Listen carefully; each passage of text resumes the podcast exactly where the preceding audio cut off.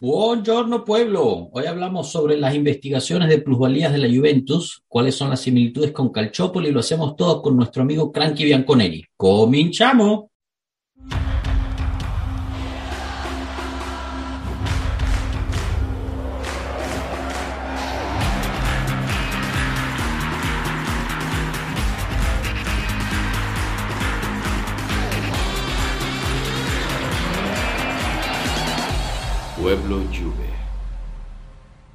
Bienvenidos todos a este nuevo episodio de Pueblo Juve. Les habla yo sobre Yato, su anfitrión. Conmigo está el equipo de, de, Pueblo Juve, Octavio Cano y Marco. Pero más que todo tenemos un súper invitado especial en Cranky Bianconero, seguro lo conocen, es una persona muy activa en el mundo de la Juve en Twitter y, y la verdad es que estamos muy honrados de que esté con nosotros. Saluden al pueblo, muchachos.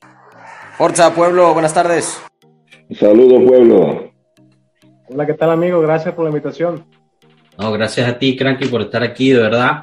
Y, y bueno, quizás podemos empezar en, en, que te presentes un poquito para, para nuestro pueblo, eh, quién eres, cómo empezaste con tu fanaticada para la Juve, eh, de dónde nos sigues, qué parte de Latinoamérica, y bueno, adelante. Pues eh, reitero, muchas gracias, la verdad, eh, me emociona bastante compartir la, la pasión del equipo con los fanáticos de diferentes países y como bien dices, este, en Twitter nos echamos mucho la mano y somos muy activos. Bueno, este, hablando de mí, eh, mi nombre es Franklin, pero como era impronunciable para muchos amiguitos en la escuela, me decían Cranky. pues, me, me, dejé el nickname de Cranky para cualquier cosa, ¿no? Genial. Ya, eh, ya después entrando un poco en el tema de, de, de, de la Juve, este, pues yo soy mexicano y aquí, cuando era niño, yo tengo pues ya, no soy tan chiquito, tengo 35 años, ¿no? Este, aquí todo era Hugo Sánchez. Hugo Sánchez y el fútbol, la verdad que no me, no me hacía clic. Jorge Campos, Pero, Hugo Sánchez, Rafa Márquez. Sague. No me hacía tanto clic, aunque mi papá era fanático del Club América. Este, empiezo a ver el Mundial del 94 y me empezó a llamar la atención por Roberto Bayo y pues que se el fútbol y llegamos a la final y yo súper emocionado de que voy a ver campeón a Roberto Bayo y, y, pues ya todos sabemos, ¿no? Falló el penal y, y mi primera gran emoción fue una gran decepción de no puede ser, el, o sea, empecé a amar al fútbol y, por el fútbol italiano y mi primera gran, mi primer gran sentimiento fue una decepción. Pero es perfecto, Cranky. Entonces eres, eres más italiano que mexicano, porque todos los italianos somos así, terminamos sufriendo más de, más de lo necesario. O sea, empezaste el, con el fútbol perfecto. La, la, verdad, y de hecho, yo siempre he atesorado más el, el que no, me, no le meto un gol al equipo, o sea, que se vea que domino, golpeo y, y, y te mueres cuando yo digo que te vas a morir. O sea, es algo completamente contradictorio como es el fútbol aquí en, en, México, porque es un poquito más pasión. Y ya después eh, sigo a Bayo y empiezo a ver dónde juega, empiezo a seguir la liga italiana, la liga mexicana y vamos otra vez, mi primera Champions que veo, pues ya sabes, pierdo la, pierdo la final a Juve. Raro, ¿no? Raro que pierda una final a Juve la veo la siguiente y este y la gana en el 96 y está del Piero y ahora sí dije, bueno, ya vi ganar al equipo que le voy, tan siquiera. Y empezaron toda esa esa bola de sentimientos de que si le vas a la Juve tienes que saber sufrir. No, no puedes pensar que todos son goleadas y eso es fichajes a lo Manchester City, a lo PSG. Y pues aquí, aquí en México, la verdad, eh, bueno, mi entidad en Tabasco, lamentablemente son muchos del Barça y del Real Madrid. y Como todo México, güey, no, o sea, es lo mismo. Y muchas veces nunca en, en la pelea eterna de, de, Cristiano Ronaldo contra Messi, o sea, nunca me subí a ese barco los disfruté, pero no, no, no, no me cajé en esa pelea, ¿no? Siempre fue seguir a mi equipo, digo, lo vimos en la Serie B lo sufrimos, este, sufrimos la etapa de Felipe Melo, Grieger, a Sissoko, a Mauri, que se chinga, más. Perdón, tranquilo, tranquilo. fuimos creciendo, fuimos creciendo y ahorita este paso turbio y, y este disque calchópoli que no va a pasar de, sí. de un susto, no, no, ya no te asusta, pues ya no te asusta, ya. Ya, no, no, perfecto. lo dices perfecto. Eh, como, como fan italiano y juventino a veces toca sufrir. Eh, Marco más que nadie en este grupo lo, sabe y lo ha vivido en, flor de piel. O sea que, que él estoy seguro que él, te, entiende perfectamente, además que todo el pueblo Juve. Y como bien dices, ¿no? Es, eh, con la Juve, que lo hemos dicho bastante veces también en el podcast tanto y en el Twitter, o sea, está, eh, hay, dos, hay dos tifosi ¿no? En, Italia, el tifoso de la Juve y el, y el tifoso que odia la Juve. Y, como segunda parte le va a otro equipo, pero llevan, la verdad es que bien, bien interesante porque llevan desde el 2000, ¿qué será? Ya son 10 años, desde el 2011 tratando de eh, tirar a la Juve por una u otra ocasión. Eh, un, pusimos un post no hace poco de un resumen de, de todas las investigaciones que se han inventado desde el 2011 para tratar de, derrocar a la Juve fuera del campo porque, porque en el campo no podían y ya se volvió casi un, deporte nacional, ¿no? un pasatiempo nacional el, tratar de, encontrar algo sucio en la Juve que lamentablemente de lo que quedó de Calciopoli, ya que lo mencionaste, es que fue la Juve la que robó, pero, pero si realmente uno se tome el tiempo para investigar y ver realmente lo que pasó después de siete años después de Calciopoli, que se culminaron todas las investigaciones, que hicieron todas sus entrevistas, se terminó decidiendo que no hubo ninguna colusión, que no hubo ningún robo, que ningún árbitro fue obligado o no a, hacer, a cambiar partidos o lo que sea, y, al final del día la Juve terminó pagando por, por platos rotos que ni siquiera existieron, ¿no? Em, eh, Marco, quizás eh, nos puedes dar un poquito más de claridad en ese caso, tú, tú, sabes mucho más que eso, pero, pero bueno, nada, y se volvió una obsesión, se volvió una obsesión tratar de hacer lo mismo con la Juve, que, que no estoy diciendo que siempre nos hemos comportado a, la línea no perfecta, ¿no? No somos perfectos, nadie lo es, pero, pero definitivamente lo que son los medios y, la prensa crean un entorno de culpabilidad alrededor de la Juve sin ni siquiera tener, primero, los hechos bien, bien especificados y, segundo, la razón o, tener la verdad. Marco, no, no, sé si quieras añadir algo del lado de Calchópoli. Yo sé que eso es un tópico que, que, que, tú entiendes muy bien antes, antes de pasar al lado de la investigación de ahorita de este año. Ah, bueno, yo creo que lo, lo, has dicho prácticamente todo. Si queremos hablar en resumen, podríamos casi terminar aquí todo el discurso de, todo el podcast, porque, porque la verdad es ahí donde se puede resumir todo. El tema de Calciopoli fue un tema muy complicado, lo estuvimos comentando entre nosotros y como les dije, para hablar de Calciopoli harían falta 10 podcasts en que uno habla con documentaciones y todo, porque es realmente complicado. Pero el, el hecho es que eh, toda la complicación que está en Calciopoli es debida al hecho de que al final no pasó realmente nada. Entonces hay toda una serie de hipótesis que se han armado de una vez. Se hizo un proceso deportivo en 20 días en la base de elementos que eran un 0,5% del total que se investigó y se tomaron decisiones corriendo, dándole al pueblo lo que quería, básicamente.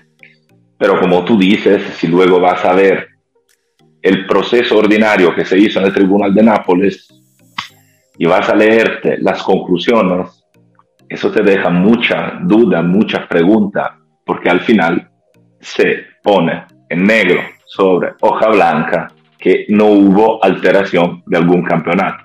Entonces, si no hubo alteración de campeonato, ¿dónde está el amaño? Si no hay amaño, si no hay violaciones, porque terminamos en la B. Entonces acá la sensación que dejó el Calciopoli fue que sí, al final no pasó nada, pero ya había pasado demasiado tiempo.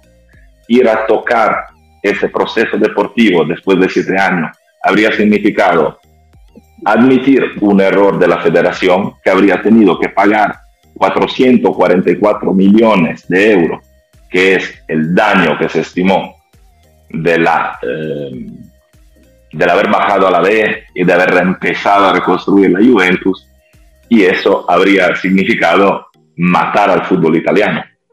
Entonces, en una época en que ya la Juve había retomado su nivel y estaba básicamente ganando, se ha preferido dejarlo ahí, en el aire. Lo que claramente todos nosotros como tifosi sentimos es el hecho de que cuando estás hablando por ahí, lo puedes ver en redes sociales, lo puedes ver por cualquier lado, te dicen, eh, pero te bajaron a la B porque por amaños de partido, porque comprabas a los árbitros. Y eso es lo que quedó, eso es lo que nosotros sentimos. Por otro lado, yo he aprendido en los años que tener eh, algún problema con esto es algo totalmente inútil. Nosotros somos de la Juve, sabemos lo que hay, sabemos cuál es la situación, siempre los tendremos todos en contra. Así que cuanto mejor sepamos convivir con eso y a lo mejor también disfrutarlo y mejor.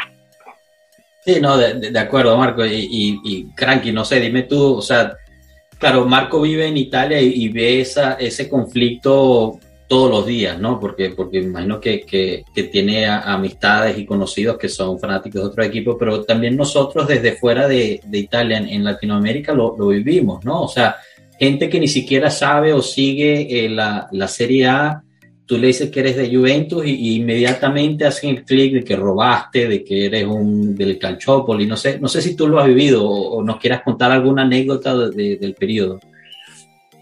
Sí, sí, fíjate que justamente en esa época estaba yo en la universidad y, y mis, mis cuatro amigos con los que me juntaba a jugar este PlayStation, era uno le iba a la Roma, uno al Inter, uno al Milan, y era y por eso nos hicimos amigos porque todo el mundo Real Madrid, Barça, Manchester United y hicimos la, la mancuerna, ¿no?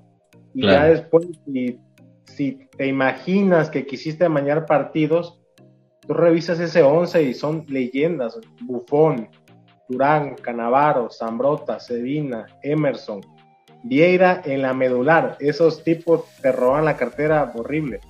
Por las bandas. Si puedo añadir una cosa, el mismo Mongi dijo en esa época que si iban a buscar los que jugaban en la Juve, iban a encontrarlo prácticamente todo en la final del Mundial y los que no estaban ahí eran Ibrahimovic, Emerson y Nedved. O sea, eso habla solo. Eh, exactamente, era, estaba Nedved, Camoranesi en las bandas, arriba estaba, podría ser, en ese entonces era la, la perla Slatan que había venido del Ajax, teníamos a Adrián Mutu, que era el relevo de lujo de Camoranesi, Trezeguet del Piero, Salayeta, por si querías meter un gol en tiro de esquina en el último minuto. Exacto. no, hombre, o sea, hasta Kimiti, el portero, no, no, no, era pura leyenda, era, era pura leyenda. Pesoto, por donde le buscabas, o sea, eran leyendas del fútbol que ¿para qué? ¿Para qué irle a tocar a, a llamarle al, al, árbitro para que te dé un gol contra el Messina, contra el Ascoli, contra el Siena? No, no había músculo que ganar ese equipo. Es así, y, y, lo que dice Marco es verdad, ¿no? Al final, solo tres de esos jugadores no estaban en la final de, de, de esa, de esa Copa del Mundo. Y Moji también recientemente, porque como estaban haciendo esto de la investigación, ataban a lo de Calciopoli, y Moji le dijo, miren, eh, todo el esfuerzo que hicieron y, y, y, derrumbaron tan fuertemente el fútbol italiano que la, la nacional italiana le retomó casi casi 10 años el volver a tener un, un, un digamos, una, un premio internacional en la Eurocopa. Porque en, una, en, en, el siguiente mundial nos eliminaron en la fase de grupos. En el otro creo que ni calificamos. Y, o no en el otro también. En el otro también, en el de Brasil. Y después el otro ni calificamos. Y todo por, la gente no se da cuenta, pero todo es por una secuencia que se vino por el derroque del, del fútbol italiano, porque en ese momento en Italia el único equipo, los únicos pocos equipos que realmente invertían en el talento italiano era la Juve, porque el resto casi no jugaban con italianos. Y, y claro, se van todos y imagínate. Pero no es solo de selección, o sea, Calciopoli ha matado el fútbol italiano, claro. que en esa época seguía siendo de primerísimo nivel. En efecto. Matas a la Juve y matas al fútbol italiano. Es más, Eso. Y además eso pasó en una época de fuertísima expansión del fútbol. ¿Quién aprovechó de esa época, justo de esos años, ahora lo está disfrutando? Y nosotros en esa época mataron a la Juve, pero también Inter y Milán estaban al final de un ciclo hablando de inversores, de inversionistas de propiedad, porque tan Berlusconi como Moratti que tenían un estilo de manejo del club todavía viejo, o sea, de una persona al mando que financia, que decide, eso ya estaba acabado. Y era una época en que la Juve ya estaba llamando a una renovación, a una sostenibilidad de los clubes, que no se cumplió en esa época porque prefirieron matar a la Juve y los demás equipos no fueron capaces de llevar al cabo. Y ahora todavía lo estamos pagando porque cuando la Juve trajo otra vez ese tipo de mentalidad al fútbol italiano, ya alrededor no estaba nada. Y como yo digo siempre, el grande problema también que tuvo la Juve en estos 10 años, a pesar de haber sido años fantásticos, es que le ha faltado la competencia. Porque para valorar una liga hace falta competencia. Y no tener competencia de nivel también hace menos fuerte Italia en Europa, el fútbol italiano a nivel europeo, y todos lo pagan. Claro, claro. Tú, lo ves en la Premier League, el Big Six, y ahorita va a ser el Big Seven con, con la inversión del Newcastle, que otro, otro jeque va a entrar al, al, fútbol inglés, ¿no? En estos nueve años que la Juve mandó, fue muy aplastante y como tú dices, eh, la competencia como producto bajó. A fin de cuentas, eh, ves la Serie A y por ahí dices, bueno, va a ganar la Juve y, luego. Eh, pero no es lo mismo que gane la Juve contra equipos y plantillas fuertes. Eh, viendo los rivales, siendo sincero, tú ves la plantilla del Milan y, y tú dices, no es Slatan, o sea, hay, jugadores jóvenes que fueron invirtiendo, que, que no es con tanto dinero, si es un, con un poquito más de ojo. Quizá el Inter en este momento se hizo de jugadores en el, por entrar al último tercio de su carrera, pero de, de, poquito peso o de renombre, y ya empiezas a ver competencia. Lo mismo que pasó en el Napoli, se, se terminó armando bien.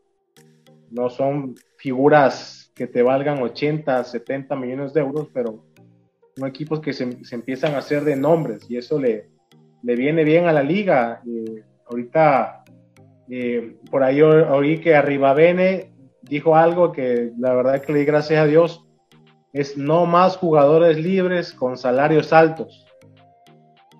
Ese fue el pie que nos metimos cuando teníamos el tridente en medio campo de Pogba, Vidal y Marquisio. En vez de seguir comprando buenos jugadores, empezamos a, a, a buscar gratis con salario alto. Con eso nos acabamos. Sí, no, de acuerdo. Yo, yo creo que nos, nos fue tan bien con Pogba y, y, y Pirlo que, que, nos quedamos atravesados ahí, pero, ¿sabes? Pogba y Pirlo hay uno en, en, mil, entonces no, no es que siempre que vengan gratis quiere decir que son buenos, ¿no? Entonces, y, y estoy de acuerdo contigo, cuando Rivabene declaró eso, la verdad es que trajo paz y, y, y, es algo yo creo que también que fue el mismo el mismo El Can y, y, la, los dueños de Exor que están pidiendo, ¿no? Que haya un poco más de, de disciplina, disciplina financiera en el equipo y yo creo que es, es, muy, es muy bienvenido y apto también para este tema de ahorita de, la, de las investigaciones. Entonces, bueno, quizás podemos pasar a eso y dar en resumen qué es lo que está pasando. Está pasando que eh, en Italia, en este momento, si ustedes abren un, periódico y ahorita se está filtrando alrededor de todo el mundo, están pintando a la Juventus como un equipo que a maniobra de las plusvalías de los, de los jugadores que han comprado y vendido, han tenido un tipo de colusión financiera para inflar libros, ¿sí? Eh, solo para ponerlo en contexto, eh, dentro de este mismo, de esta misma investigación en Italia, solamente en Italia, hay muchísimos más equipos los cuales lo están investigando. La investigación ahorita se está expandiendo a toda Europa, ¿ok? Pero ustedes no van a leer eso en los periódicos, ¿ok? Lo que van a leer es, especialmente si estamos hablando de Italia, van a leer que la Juventus robó, que la Juventus está haciendo un tipo de, de, de está cocinando los libros para, para facturar plusvalías en jugadores para no tener pérdidas, ¿ok? Solo para darles un resumen, y esto es algo que, que nosotros también pusimos en el Twitter, hay un ranking de los 10, de los 10 equipos más importantes de Europa en los últimos 10 años de cuántas plusvalías han tenido, ¿ok? En el último puesto de estos, de estos equipos está el Manchester United con 123 millones, ¿ok? En el primer puesto de este ranking no está la Juve, está el Chelsea con 689 millones de plusvalías en los últimos 10 años. Hay que recordar también que el Chelsea viene de una, de, son los dueños, son una oligarquía de rusos, ¿no? Pero, pero de eso nada se habla, ¿no? Y dentro del mismo, del mismo Italia, sí, la Juventus ha generado más plusvalías con 673 millones, pero le sigue la Roma con 506 millones, nadie habla de la Roma, le sigue el Napoli con 437 millones, nadie habla del Napoli. Le sigue el Inter con 317 millones, que algo que tú acabas de decir, Cranky, que es verdad. El Inter quizás tiene la rosa más completa en la Serie A, pero lo hizo a punta de deuda, al punto de que el equipo casi quiebra y tuvo que vender a Lukaku, su, jugador estrella, para poder mantenerse. Y no le pagaban sueldos a sus, a sus jugadores por muchísimos meses en la temporada pasada y también tuvo que vender a Hakimi para poder aguantarse. Pero lo único que van a escuchar, y, disculpen si, si, lo estoy volviendo a repetir y repetir, es que es la Juventus la que Y el ejemplo perfecto se los puedo poner en la, en la Gazzetta, ¿no? el periódico principal de Italia, pone que la Juventus hizo estos, este, esta cocinada de libros ¿no? para, para poder este, incrementar las plusvalías. Y el caso Osimen, Osimen es un jugador del Napoli, pero es un caso solo que le pertenece a ese jugador. No. ¿Qué pasó? Que el Napoli pagó de los 71 millones que valía Osimen, pagó solo 20 millones en efectivo. El resto pagó en jugadores jóvenes que nunca vieron el campo en la liga francesa y un portero que ya estaba eh, a punto de retirarse. Pero de eso no se habla. Entonces, digamos, ya, ya quizás me, me, fui muy largo aquí, pero quería escuchar también de, de, sus opiniones, de cómo lo veían la situación. Lo puse un poquito en contexto aquí para que entendiéramos realmente de qué estamos hablando. Y, y vuelvo a reiterar que esto es una situación, quizás es un mal, sí, pero es un mal que se vive en toda Europa. Todos los equipos europeos están haciendo eh, esto de la plusvalía. Entonces, no sé, dime tú, Cranky, ¿qué, ¿qué, opinas al respecto? ¿Cómo lo has vivido desde, desde tu lado? Sí, mira, eh, yo creo que todo esto es, eh, no, no, es una práctica que se inventó por el COVID, no, pero obedece a que hay un libre mercado. Entonces, si yo, mi jugador, tú y yo acordamos que nuestros jugadores cuestan 50 millones de euros, es ahí donde tú dices, financieramente, ¿quién te puede identificar cuánto cuesta realmente un futbolista? No hay un método científico, no hay una fórmula matemática o financiera que te diga cuánto cuesta un futbolista. Tú y yo nos sentamos y valoramos a nuestros futbolistas en base a lo que tú y yo determinamos. Eso, eso es libre mercado. Entonces, esa parte no está mal. Ahora viene la parte ética. Entonces, eh, muchas veces es, o la mayoría de las veces es dinero de, de Exor o de accionistas, es dinero privado y la Juventus no solamente eh, busca obtenciones eh, futbolísticas, como ente privado que cotiza en bolsa, tiene que llevar eh, beneficios económicos a sus, sus accionistas. Y eso es lo que le, resalta la, a la parte de Hacienda de Italia, ¿no? ¿Por qué tu futbolista cuesta tan caro? O sea, discúlpame. Eh, como el caso Kulusevski, o sea, la Juve paga 40 millones por Kulusevski y no le resultó el negocio y Kulusevski se empieza a depreciar. O sea, eso es, es un intento de comprar un jugador muy bueno, pero ¿qué pasa si no te resulta? Pues nadie te devuelve tu dinero, o sea, no es como que tú vayas haciendo, oye, Kulusevski no me sirve, ¿a quién me regresa mi dinero? Tú, tú apostaste por eso.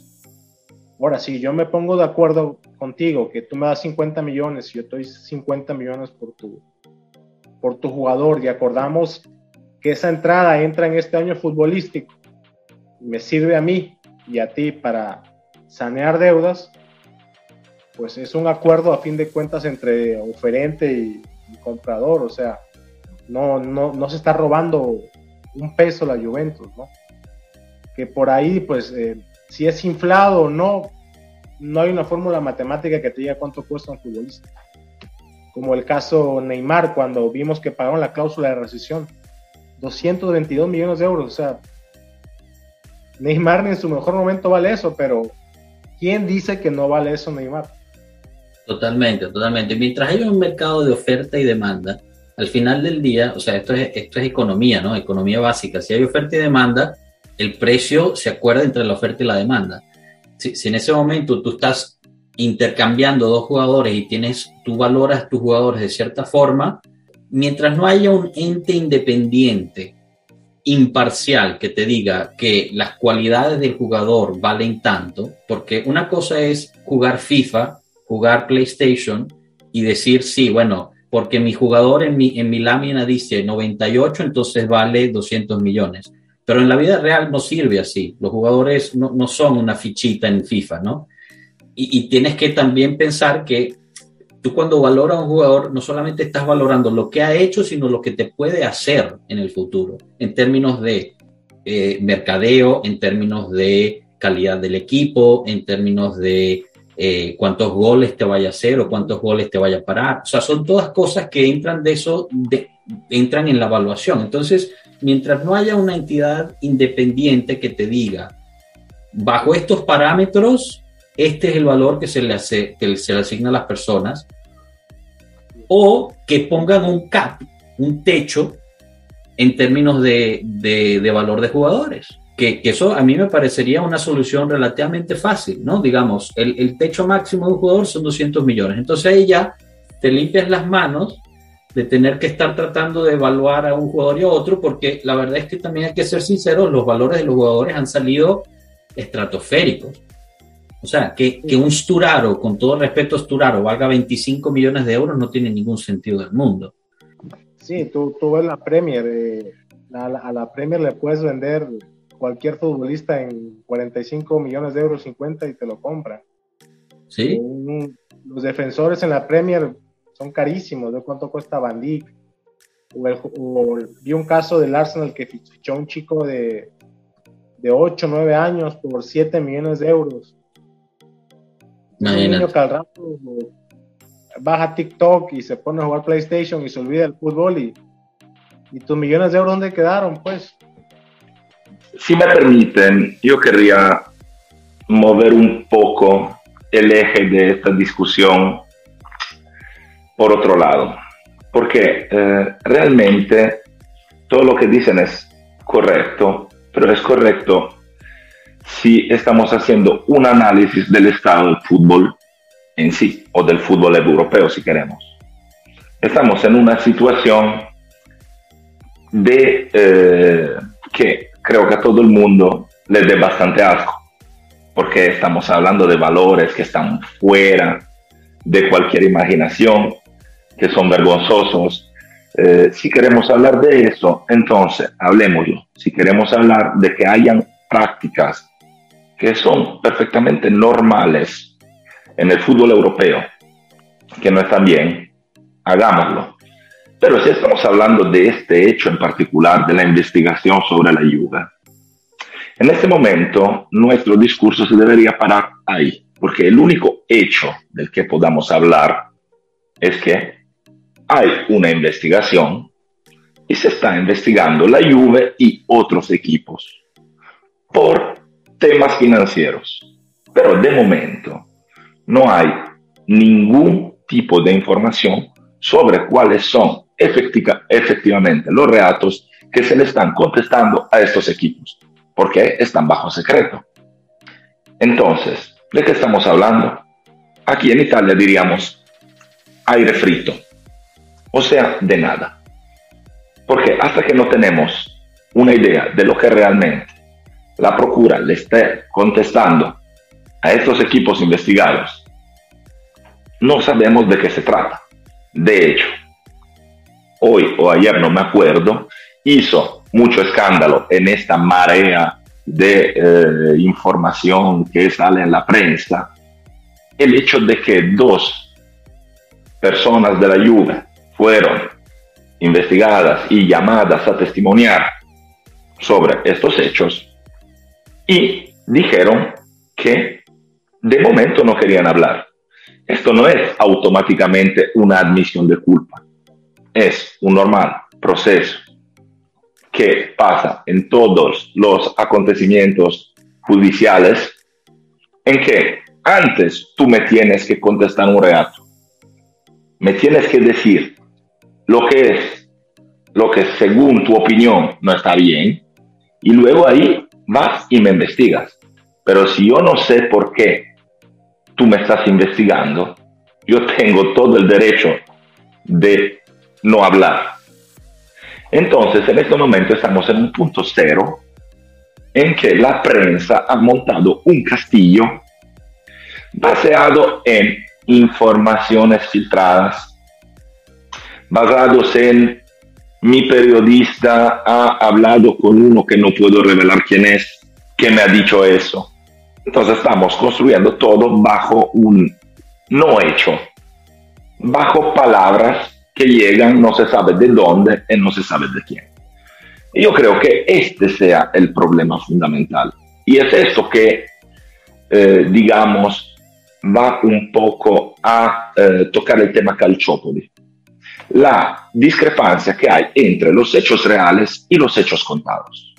Y eso es algo que aumenta de forma exponencial, porque yo tengo un tipo de información más directa acá en Italia y les aseguro que acá no se habla de otra cosa desde hace cuatro días y todos los periódicos, páginas eh, en redes sociales eh, salen cuatro veces al día con noticias sobre esta investigación.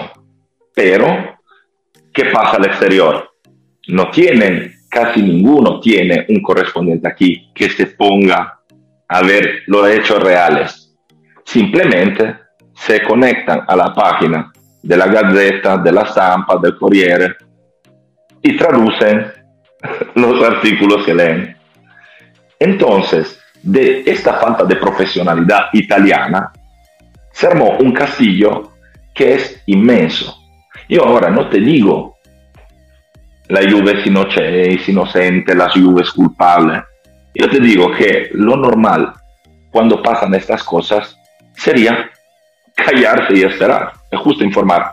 La Juve está bajo investigación, así como el Nápoles, el Genoa, lo que hay. ¿Por qué? Por eso, en un país normal se diría, ah, bueno, la misma investigación en el 2008 le tocó al Inter y al Milan. La misma, por lo que sabemos hoy. ¿eh? Luego no sé si saldrán más cosas. Hasta que no hablen los tribunales no sabemos. Pero le ha tocado al Milan y al Inter. Se habló de ellas en la página 8 del periódico.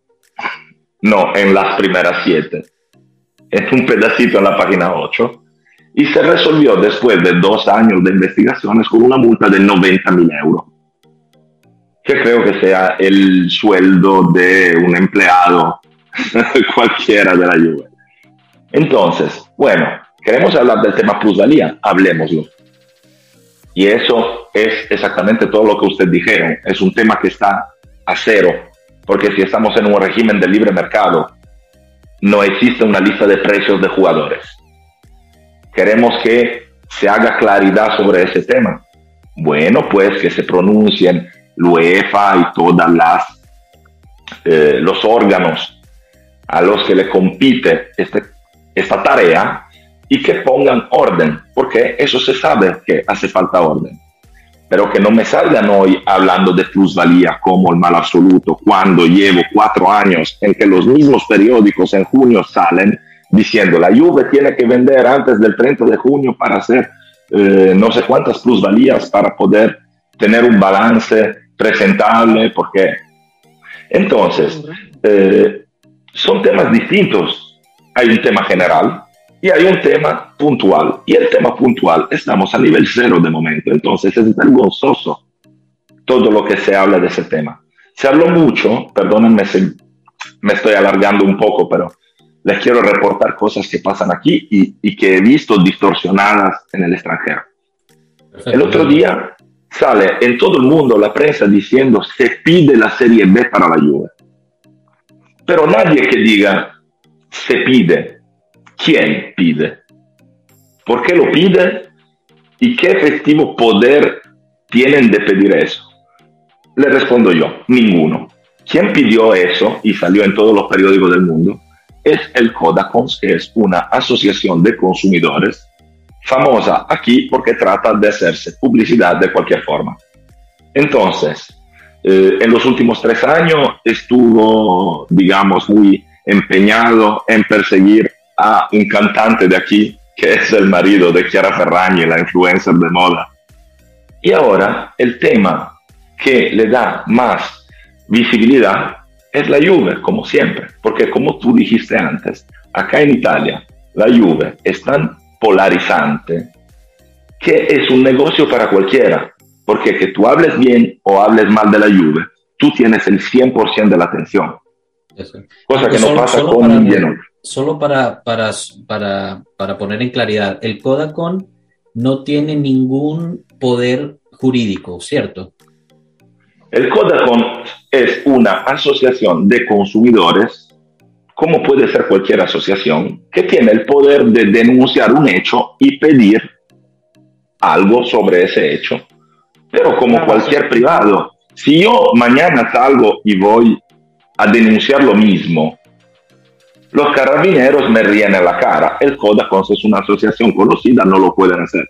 Pero yo pienso que le hayan reído en la cara a ellos también pero ellos salen con un comunicado de prensa y sería el profesional, el periodista profesional que tiene una profesionalidad en evaluar el peso de una petición así, que es el peso del papel higiénico, y decir, eso no merece ni una raya en mi periódico.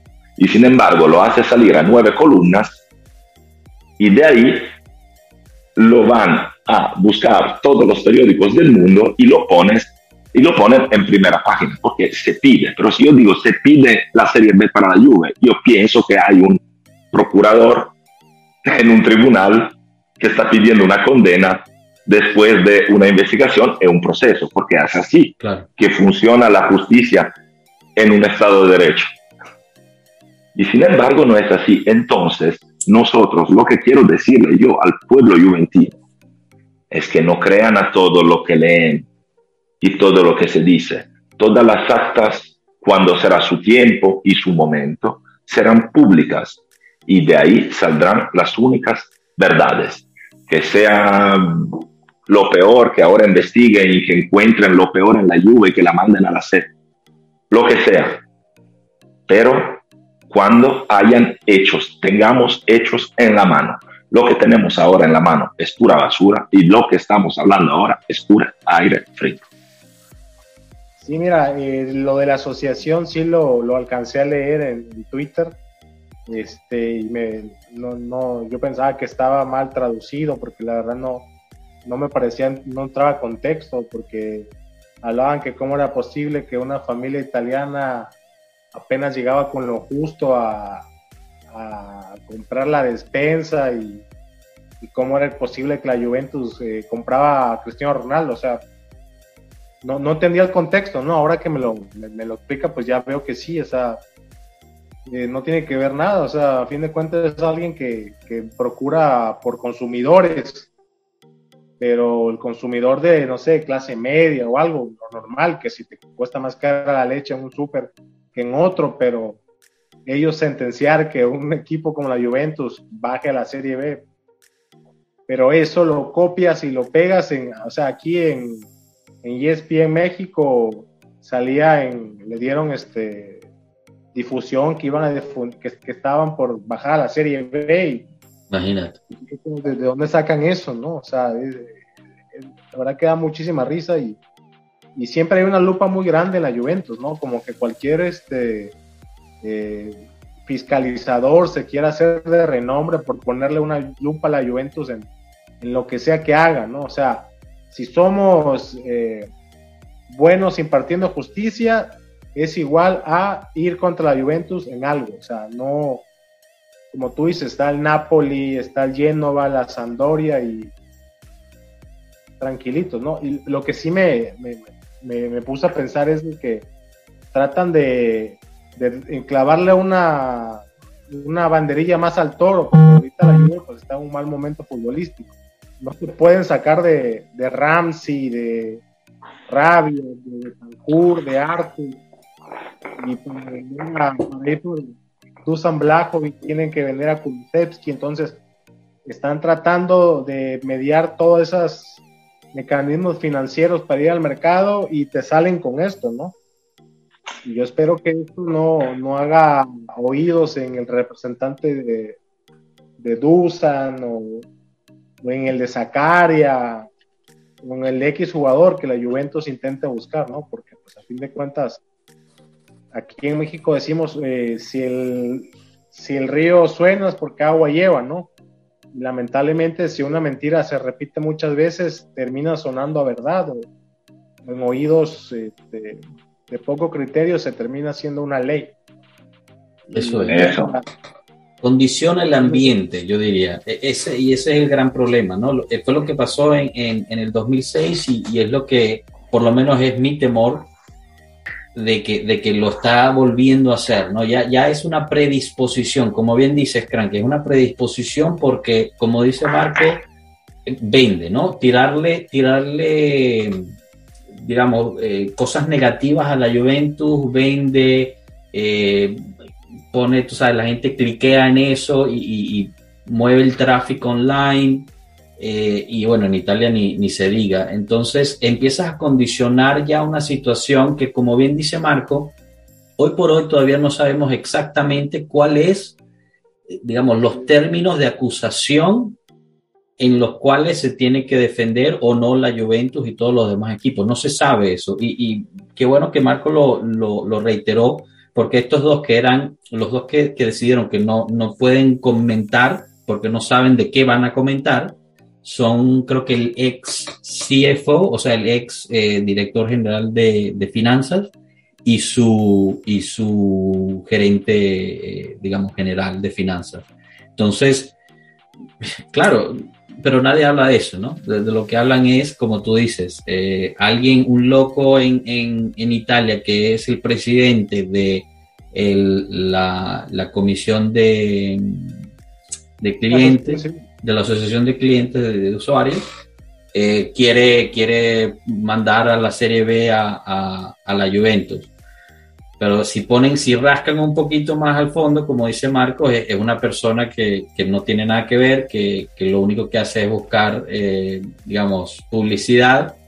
Y, y, si le rascas un poco más al fondo, él también tiene tremendos esqueletos en el closet. Creo que estaba leyendo el otro día que no ha pagado la, la comida de sus hijos en, en, la, en la escuela donde van desde el 2008 pero los hijos siguen comiéndola, o sea, es realmente una cosa espectacular de, de persona, pero pero bueno, eh, de eso no se habla, ¿no? No se habla más allá.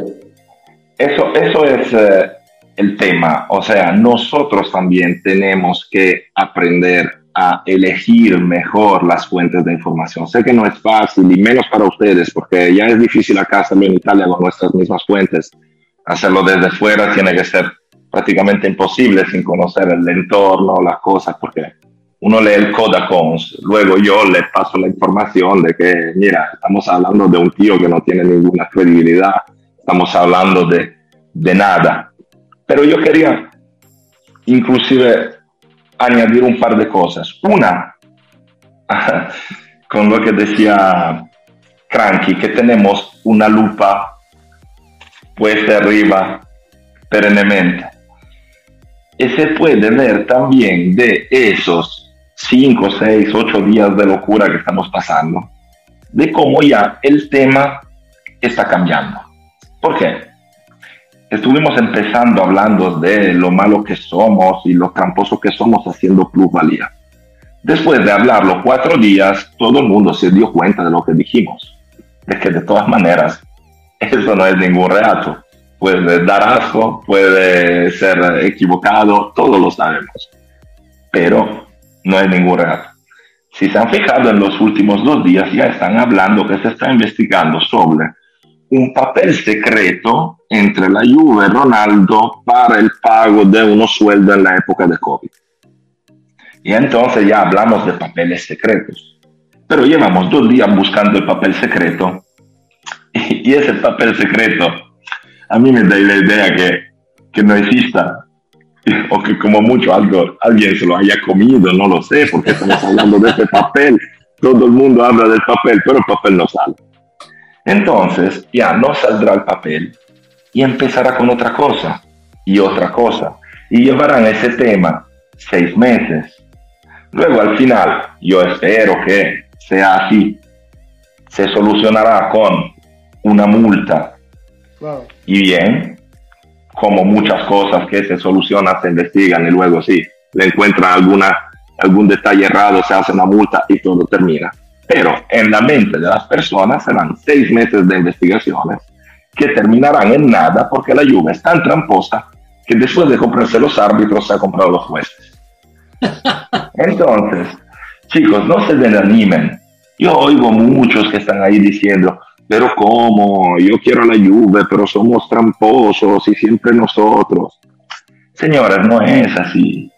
Es el cuento, el cuento que vende, el cuento que gusta y el cuento que los periodistas que ya no hacen su trabajo le dan a la gente para comer. Es pura comida que genera lucro, que genera plata de alguna forma. Otra cosa que quería añadir, si queremos hablar del contexto, es la siguiente, es una reflexión que yo les dejo. Estamos hablando de un sistema fútbol que es insostenible, de un sistema fútbol que no funciona, de eh, una organización del fútbol que ve en, el misma, en la misma cacerola quien organiza, quien trata con los eh, patrocinadores, quien controla, en la misma persona. Y estas son palabras que dijo Elkan ayer. Entonces, en un sistema que es así, que no funciona, que tiene sus criticidades, que se tiene que reinventar, ¿Quién fue el primero en denunciarlo públicamente? No fue a lo mejor Agnelli hace seis meses cuando salió motivando la idea de la Super League. ¿Y qué pasó con Agnelli cuando denunció exactamente eso? Que todo el mundo se le fue en contra. Entonces, ¿por qué lo mismo que le iban en contra al que denunciaba un sistema enfermo, ahora mismo le van en contra del sistema enfermo y lo personifican con la misma persona. Evaluando todas estas pequeñas cosas, cada hincha de la Juve se puede dar cuenta de cómo al final, por lo menos cómo se exponen estos tipos de problemáticas, son puros ataques a la Juve y no tienen un valor real. Si queremos hablar de reformar el fútbol, hablemoslo, pero que sepan que nuestro presidente estaba en primera línea. No, totalmente de acuerdo, Marco. Y, lo pagó con perdiendo el puesto como presidente de la ECA, lo pagó con todo el mundo tirándosele encima, pero, pero en cierta forma hay que, hay que respetarle que, nunca titubeó, que siempre dio la cara junto con el presidente del Madrid y, del Barcelona. Quizá eso. Yo les digo, estoy totalmente en contra yo de la Superliga. Sí, sí, Los digo en contra de mi misma opinión. No, pero, no, estoy de acuerdo. A nivel lógico, es así. Estamos criticando exactamente para lo contra el presidente, exactamente para lo contrario de lo que lo han criticado hace seis meses. Totalmente de acuerdo, ¿no? yo estoy de acuerdo. La, Superliga y la forma en la que se, en la que se publicó fue, fue un error, pero estaba tratando, fue una prueba de solucionar un problema en el cual ahorita eh, todos lo están criticando como si fuera, como si fuera nuestra culpa. Pero, pero y lo que dices es verdad, ¿no? De, de, los medios y, buscar bien la información. Y eso es algo que en general yo creo que en la sociedad nos hemos vuelto muy flojos en, en términos de, de, buscar bien información. Vemos los, los titulares de la noticia y ya con eso es suficiente sin, sin necesariamente leer, leer a fondo. Y eso es algo que gente como Cranky y como nosotros en Pueblo Juve combatimos dentro del mismo Twitter, ¿no? Nosotros nos tomamos, y, disculpa Cranky que, que, hable por ti, pero nos tomamos el tiempo de ver las noticias, de tratar de leerlas y, e interpretarlas antes de solo hacer el, el retweet para, o, lo que sea para hacer de, para, para incrementar eh, la interacción, ¿no? O sea que los invitamos eh, a, a, seguirnos, tanto, tanto a Cranky, Bianconero y, a, y a nosotros en Pueblo Juve, si quieren más información sobre esto, nosotros estamos siempre al tanto de eso. Eh, no sé, Cranky, disculpa, me, me, metí hablando por ti, pero no sé si quieres añadir algo acerca del tema. Este, sí, yo, fíjate que la, reflexión que nos, nos, deja nuestro amigo, eh, yo igual había tenido, creo que dentro de todas esas declaraciones hay un elefante blanco que, que se llama Seferín, ¿no? Este, pues la plusvalencia tiene años que es una práctica que se copió en Italia, Inglaterra, todos la usan.